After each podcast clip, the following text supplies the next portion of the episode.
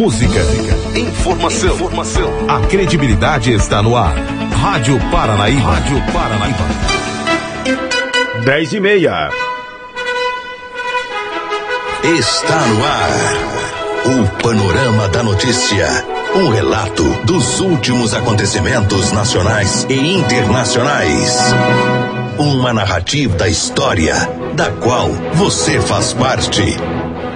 10 horas e 30 minutos, segunda-feira, 30 de dezembro de 2019. Bom dia para você. Hoje, segunda-feira, está começando a edição número 106 do Panorama da Notícia, o seu diário de notícias da manhã. Eu sou Gilberto Martins. Bom dia. Hoje o dia amanheceu aberto em Rio Paranaíba e nesse momento registramos a média de 23 graus de temperatura e estamos aí no verão brasileiro. O nosso compromisso é com a informação séria e imparcial é a Paranaíba FM colocando seu espaço a serviço da comunidade. Mais um dia está começando e você está na Rádio Paranaíba, a rádio que há 63 anos é a sua voz. Bom dia. Confira agora os destaques dessa edição. A pessoa bem informada está à frente de seu tempo. Está no ar o Panorama da Notícia. Nesta edição do Panorama da Notícia, você vai saber que mais de 60 cestas básicas são doadas pela ASP Rio e a Junta Diaconal de Rio Paranaíba. Mulheres arrombam residência, espancam idoso e roubam objeto em Guarda dos Ferreiros. Pai e filho ficam feridos após assaltantes invadirem fazenda e roubarem até revólver em Presidente Olegário. Ônibus vai parar no pasto da MGC 352 e passageiro fica ferido após defeito na barra de direção em tiros. Condutora se distrai com som de caminhonete, sai da pista e capota deixando três feridos em tiros. E ainda, o governo do estado autoriza reajuste de 8,88% nas passagens de ônibus intermunicipais. Isso e muito mais a partir de agora no Panorama da Notícia. 10 e 32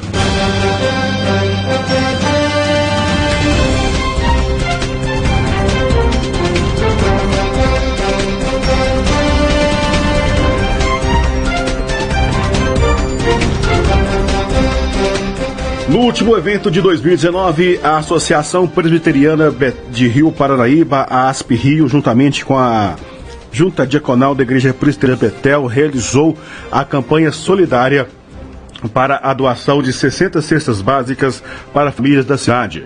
Segundo as informações, o evento contou com a participação de diversas famílias que foram convidadas para fazer parte da programação. Um culto em ação de graças foi presidido pelo pastor Rômulo Ferreira e cada família ganhou uma Bíblia de presente. De acordo com o presidente da ASP Rio, Nilton Boaventura, ao todo foram doadas 60 cestas básicas para essas famílias e que foi através dessa forma que a diretoria da associação e a junta diaconal encontrou para ajudar o próximo, demonstrando o amor, fazendo com que a vida dessas pessoas beneficiadas seja mais feliz. Ao término do evento, ainda foi ofertado um jantar para mais de 170 pessoas. Os organizadores comemoraram o sucesso da campanha por ter proporcionado um fim de ano melhor para as, famílias participantes. Ainda segundo as informações, foi feita a tiragem dessas, dessas, das famílias que receberam as cestas, tanto pela associação quanto pela junta diaconal. Newton destaca ainda que as cestas foram adquiridas através de doação dos membros da igreja. Agradecem também todas as pessoas que colaboraram para o sucesso da realização do evento e desejam um ano novo repleto de grandes realizações. Polícia a serviço da comunidade. 10 horas e 34 minutos, a Polícia Militar de São Gotardo está à procura de duas mulheres suspeitas de cometerem um roubo durante a madrugada da, do último sábado no distrito de Guarda dos Ferreiros. Segundo as informações, um senhor de 84 anos foi espancado e teve vários objetos e dinheiros roubados pelas mulheres. Aos militares, a vítima, identificada como DRS, relatou que por volta da meia-noite, as duas mulheres arrombaram a porta da sua residência e foram até o seu quarto e o rendeu em enquanto estava deitado. As autoras ainda esganaram e desferiram soco no idoso. Após as agressões, de acordo com as informações, uma das mulheres revirtou da residência e com, a, e com isso, com as agressões, né, a vítima teve hematomas pelo corpo e um corte no ombro esquerdo, causado pelo, pela arma branca. As mulheres roubaram um facão, um telefone celular, uma TV de 32 polegadas e ainda cerca de 150 reais que estavam no bolso de uma calça.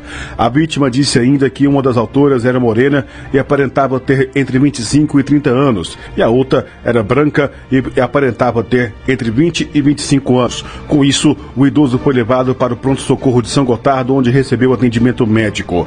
Diligências estão sendo feitas para tentar identificar e prender as autoras, bem como recuperar os materiais roubados ah, do idoso. Qualquer informação pode ser repassada para o 190 da Polícia Militar. Lembrando sempre que a sua identidade será sempre mantida em absoluto sigilo. 10 horas e 36 minutos em Rio Paranaíba. Minas Gerais tem o maior, tem o maior aumento de doações de órgãos do país. A reportagem é da repórter Mônica Miranda. Minas Gerais recebeu o prêmio por maior aumento de captação de órgãos do país. Até o mês de novembro de 2019, 265 doadores de múltiplos órgãos. Doutor Omar Lopes Cansado, ele que é o diretor do MG Transplantes. Doutor Omar, isso significa que teve um aumento superior aos anos anteriores? É, exatamente. Esse ano nós vamos bater o recorde em captação. Nós já batemos o recorde em captação de órgãos no Estado em relação aos todos os anos anteriores do MG Transplante. O melhor ano de captação que nós tivemos até então foi o ano de 2014, quando nós tivemos 245 doadores. Então, esse ano, até agora, nós já fizemos 20 doadores a mais do que o ano de 2014. E ainda falta o mês de dezembro inteiro. Então, nós já batemos o recorde e esperamos melhorar ainda mais até o final do ano esse número de doadores. Agora, é, por que, que isso foi possível? Isso foi possível por uma série de ações que foram tomadas junto ao MG Transplante. Além, o mais importante foram os, os cursos de capacitação de profissionais da área de saúde nas ações relacionadas à doação e transplante. Além disso, campanhas é, populacionais para conscientização da população e para demonstrar a importância da doação de órgãos. Né? Um só doador pode salvar ou melhorar a vida de até 10 pessoas, se você considerar órgãos sólidos. Se você considerar, considerar tecidos, então esse, esse número aumenta muito mais. Vai para 40, 50 pessoas que podem ser beneficiadas com um único doador. Né? Então, isso é que explica, inclusive, quando o pessoal fala que o apresentador de televisão, Gugu Liberato, vai beneficiar 50 pessoas e muitas pessoas falam, mas como beneficiar 50 pessoas? É, exatamente por isso, porque assim, o número de órgãos, ele, ele é finito, né? Então a pessoa com órgão sólido, ela beneficia até 10 pessoas. Mas quando você coloca tecidos, que aí inclui córneas, inclui pele, tendões, ossos, válvulas cardíacas, esse número amplia muito, porque a quantidade de pele, por exemplo, que você pode retirar, você pode beneficiar 20, 30 pessoas com um doador só. E aí mais ossos, tendões, etc., vai para 50 pessoas. Nós temos a mesma tecnologia lá de fora? Em termos de doação e transplante, nós temos a mesma tecnologia de fora. Né? O que diferencia os, os, países em termos de captação é o diagnóstico da morte encefálica, que isso, isso muda um pouco em relação aos países. Cada país tem o seu protocolo de morte encefálica. No Brasil, o protocolo de morte encefálica é um dos mais rigorosos do mundo. Né? Você tem que fazer dois testes clínicos, mais um exame complementar, mais um teste de apneia. Isso é para dar maior segurança no diagnóstico e para que não haja erro no diagnóstico. Eles falaram o seguinte, que o objetivo da família, a intenção da família, era para beneficiar pessoas brasileiras, mas não foi possível. Por que, que não foi possível? É, isso não é possível porque os órgãos, depois que eles são retirados, eles têm um tempo muito pequeno para serem implantados. Então, você fazer a retirada de órgãos lá nos Estados Unidos e mandar esses órgãos para o Brasil inviabiliza esse tempo até o órgão ser utilizado. Por exemplo, um coração, nós temos só quatro horas entre o momento da retirada e o momento que já está implantado no, no, no receptor. Córnea pode ser um tempo maior, mas aí não justifica você trazer também uma córnea de lá para cá. Então, os órgãos não tem como a gente trazer, por causa do tempo. E, doutor, é, o senhor já havia dito que a maior dificuldade ainda é a questão da família achar que a pessoa que faleceu, a pessoa que morreu, possa ficar desfigurada. É, tem que acabar com esse mito. É, são vários mitos que giram em torno da doação de órgãos. Um deles é a desfiguração do corpo. Isso não existe. A cirurgia de retirada de órgãos é uma cirurgia como outra qualquer. Então é feita uma cirurgia, é, são retirados os órgãos, depois o corpo ele é completamente reconstituído, não deixando nenhuma marca visível para fazer o velório. Então isso não existe. E ganhou agora essa placa. Acha que no próximo ano possa aumentar isso? Porque vocês têm um projeto aí de capacitação? A nossa ideia é continuar fazendo é, cursos de capacitação, quanto mais melhor. E a nossa expectativa é que a gente consiga cada vez mais melhorar esses números para a gente chegar nos melhores números do país. E nós ainda, tamo, nós ainda temos uma grande quantidade de, de espaço para crescer no Estado. Então, que, qual, qual é a diferença entre Minas e o restante do país, essa defasagem? Ah, nós estamos bem aquém, por exemplo, do melhor estado que capta no país hoje, que é o estado de Santa Catarina, eles estão captando em torno de 40, 45 doadores por milhão de população. E o que, é que precisa aqui para chegar nesse número? Nós precisamos, primeiro, capacitar as pessoas para identificar aquele possível doador e com isso nós aumentamos as notificações, quer dizer, que o hospital identifique aquele doador e que comunique com a central e depois disso que as famílias se conscientizem e aceitem a doação no momento que é oferecida essa oportunidade. Doutor... Obrigado, repórter Mônica Miranda, pela reportagem. Olha só aí, psicóloga analisa aí os sentimentos causados pela virada do ano. As informações são da repórter Ellen Araújo. Mais um ano novo se aproxima e com ele a mistura dos sentimentos. Para uns, é uma época de reflexão, de balanço contabilizar o que foi concluído e o que ficou pelo caminho durante o ano. Para outros, o importante mesmo é virar a página e já focar nos planos que serão colocados em prática na próxima temporada.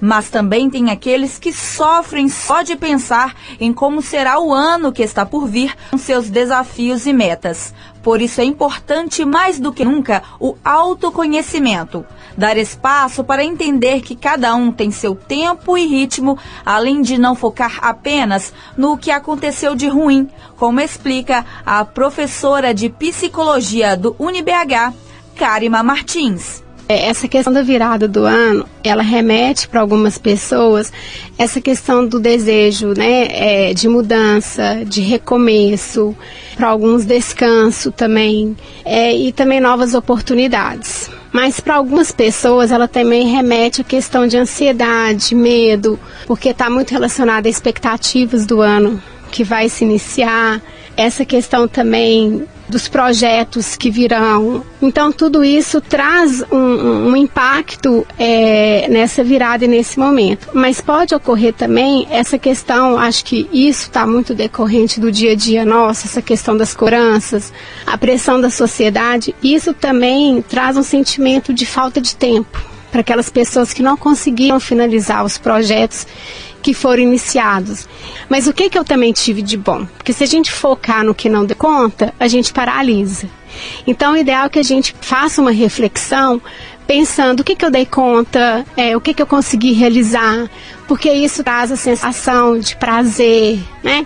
Para que o ano que se inicia seja um ano com novos projetos e que a gente consiga fazer com que ele flui de uma forma natural também. Mas como fazer para virar a página efetivamente? É, é tentar mesmo é, esse simbolismo de ano novo, vida nova, vou mudar mesmo, é, tentar esquecer o que passou. É, o ano novo, vida nova, ele depende muito do nosso desejo. Né? Então, virar a página. Virar a página faz a gente refletir no que eu vivi, o que, que foi bom e o que, que eu posso fazer de diferente. Então, eu costumo falar que é o desejo de melhorar porque todos nós buscamos sempre melhorar algo. É, então não é fácil fazer é, promessas, eu vou fazer isso, eu vou fazer aquilo, eu prometo. Então o ideal é que a gente pense é, no que eu dou conta né, e metas que eu consiga cumprir. Então, virar a página, mas que página? Então eu foco muito nessa questão do desejo. Então, qual que é o meu desejo para esse ano que vai se iniciar? Né? O que, que eu pretendo fazer de diferente? Então, é, é pensar é, muito nisso, porque o psicológico ele é importante para que a gente busque esses recursos internos para a gente enfrentar. Né? Então, é o que eu dou conta, né? e a partir disso aqui, quais os recursos que eu posso mobilizar para conseguir virar essa página e ter algo bom, ter algo novo. Muita gente decide nesse início de ano fazer, por exemplo, uma academia, uma dieta, uma mudança que é positiva e que, é, ao mesmo tempo que é a longo prazo, é a curto prazo, é uma coisa mais simples, mais fácil de se iniciar. Como que é importante essas pequenas mudanças já nesse início de ano? É, primeiro a gente tem que ter é, a, a consciência e o conhecimento para entender o que, que é necessário mudar. Porque se a gente pegar, eu vou começar uma academia, mas com qual proposta? Faz uma lista de coisas que a gente deseja mudar, ou coloca eu tenho que mudar, né? Primeiro, é, eu falo que essa ideia de ter que, que mudar remete muito à obrigação. E se a gente vai por essa condição da obrigação, a gente deixa o nosso desejo de lado. Então, o ideal é buscar esse autoconhecimento, reconhecer nossos limites e permitir para a gente fazer novas escolhas mas de acordo com o nosso tempo, com a nossa rotina, com a nossa demanda. O autorrespeito ele é fundamental para a gente conseguir essas mudanças, e principalmente desses novos hábitos. Repórter Ellen Araújo. 10 horas e 46 minutos, rapaz.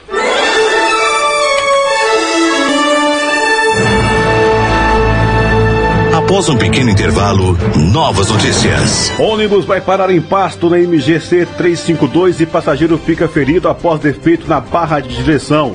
E ainda, pai e filho ficam feridos após assaltantes invadirem fazenda e roubarem até um revólver na zona rural de Presidente Olegário. Daqui a pouco estamos de volta. Rádio Paranaíba. Informação. A credibilidade está no ar. Rádio Paranaíba. Rádio Paranaíba. 10 e 49 Quem vai viajar de ônibus entre os municípios do estado de Minas Gerais vai pagar caro esse fim de ano. O governo de Minas Gerais autorizou o reajuste nos preços das passagens intermunicipais. O aumento é de 8,88% e foi publicado no, no, Diário Oficial de Minas Gerais nesse sábado né, e passou a valer neste domingo, dia 29. Com a entrada em vigor na nova tabela, sem, sem tarifa de embarque e de pedágio, a passagem de menor valor passou de R$ 3,50 da cidade de Corvelo e a, até a cidade de Inibatuba, isso mesmo com maior valor subiram para, a, para R$ 298,80 de Uberlândia a Juiz de Fora. Os valores da passagem de Belo Horizonte a Ouro Preto foram de R$ 34,90 é, para R$ 34,90. De Belo Horizonte para Montes Claros, R$ 151,30. De BH para Divinópolis, R$ 43,00. Segundo o governo de, de Minas Gerais, o reajuste anual previsto pelo decreto 44. 606/2017 e nos contratos de concessão para a prestação de serviço visa a correção da defasagem dos valores da tarifa ocorrido nos últimos 12 meses antecedentes, considerando a variação dos preços dos insumos, tais como os combustíveis, peças de reposição, manutenção, de, depreação depreação de veículos, também tributos e remuneração da mão de obra, entre outros. Importante lembrar que os valores da tabela constante na resolução são tarifas teto, pois desde 2017 as concessionárias que prestam serviço de transporte coletivo rodoviário intermunicipal estão autorizadas a adotar tarifas promocionais em horários específicos, não sendo obrigadas a, não sendo obrigatória a oferta de promoção em todas as poltronas da mesma viagem. Os bilhetes de passagem adquiridos na promoção devem constar a, a inscrição tarifa promocional. O Serviço Intermunicipal de Transporte de Passageiros conta com a frota de 4.392 veículos. O reajuste afeta, em média, cerca de 5,5 milhões de passageiros que utilizam esse tipo de transporte em todos os meses no estado de Minas Gerais. A polícia a serviço da comunidade. Uma fazenda na zona rural de Presidente Olegário foi invadida por dois criminosos na noite desse sábado. De acordo com as informações da Polícia Militar, dois moradores da fazenda Tomazinho reagiram ao roubo e acabaram feridos. Ninguém foi preso até o momento. De acordo com as informações da Polícia Militar, a dupla chegou em uma fazenda na, na, na zona rural de Ponte Grande e abordou as vítimas durante a noite. Os bandidos estavam encapuzados e um deles portava uma arma de fogo, segundo o, e o segundo criminoso com a faca. Eles abordaram o proprietário da fazenda dizendo que era um assalto. Durante a ação criminosa, a vítima de 83 anos acabou reagindo ao roubo e entrou em luta corporal com os bandidos. O idoso foi arremessado contra a porta do banheiro e acabou, é, que acabou quebrando. O filho do idoso de 51 anos que estava tomando banho, ao perceber que estava acontecendo, também reagiu e entrou em luta corporal com os bandidos. Em, em um determinado momento, ele acabou sendo atingido atingido por um disparo de, no abdômen, efetuado por um, por um dos bandidos. Na confusão, o idoso se apoderou de um revólver que estava em cima de um, do, de um imóvel, de, de um móvel dentro da casa para, para assustar os criminosos. Mas mesmo, é, o, mas o mesmo estava sem munições, momento em que foi atacado pelo criminoso armado com a faca, sofrendo uma lesão no braço esquerdo. O revólver caiu de sua mão, sendo apanhado por um dos autores e levado. Na casa ainda estava idosa, uma idosa de 82 anos que também acabou reagindo ao assalto, mas não sofreu nada. Após a ação criminosa, os bandidos fugiram levando um aparelho celular Samsung J5 Prime e um revólver, deixando, ah, no, deixando no local uma, a faca utilizada no crime. A vítima de 51 anos foi levada para, atingida aí pelo, pelo disparo de arma de fogo, foi encaminhada para o Hospital Municipal de Presidente Olegário e posteriormente transferida para o Regional de Patos de Minas, onde se encontra em observação. O idoso também foi medicado e liberado. A Polícia Militar foi acionada e, de das características dos autores, deu início aos rastreamentos. Até o fechamento dessa matéria, ninguém havia sido preso. Informações que possam ajudar a Polícia Militar a localizar os autores poderão ser repassadas através do 190.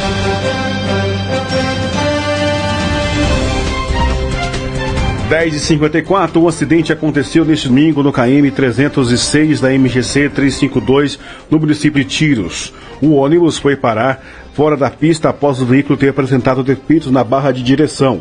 Um passageiro ficou ferido e teve que ser socorrido para receber atendimento médico. De acordo com as informações da Polícia Militar Rodoviária, o ônibus é, BW Comil é, Capione, né, foi parar em meio a uma área de pastagem após quebrar uma cerca existente no local.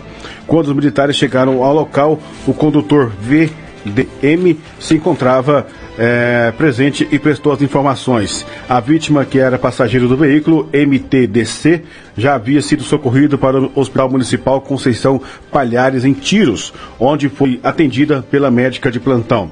A vítima teve um corte no braço direito após atendimento médico foi liberada. O, o motorista e o segundo passageiro, a JDL, não apresentaram lesões e recusaram atendimento médico.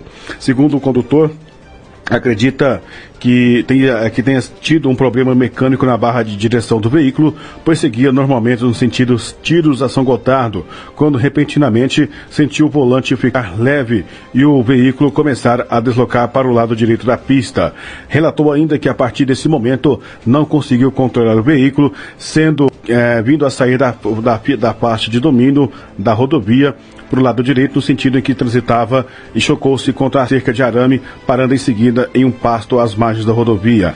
Após ser fiscalizado, o veículo foi liberado para seu condutor, o qual foi ficou responsável de providenciar sua remoção.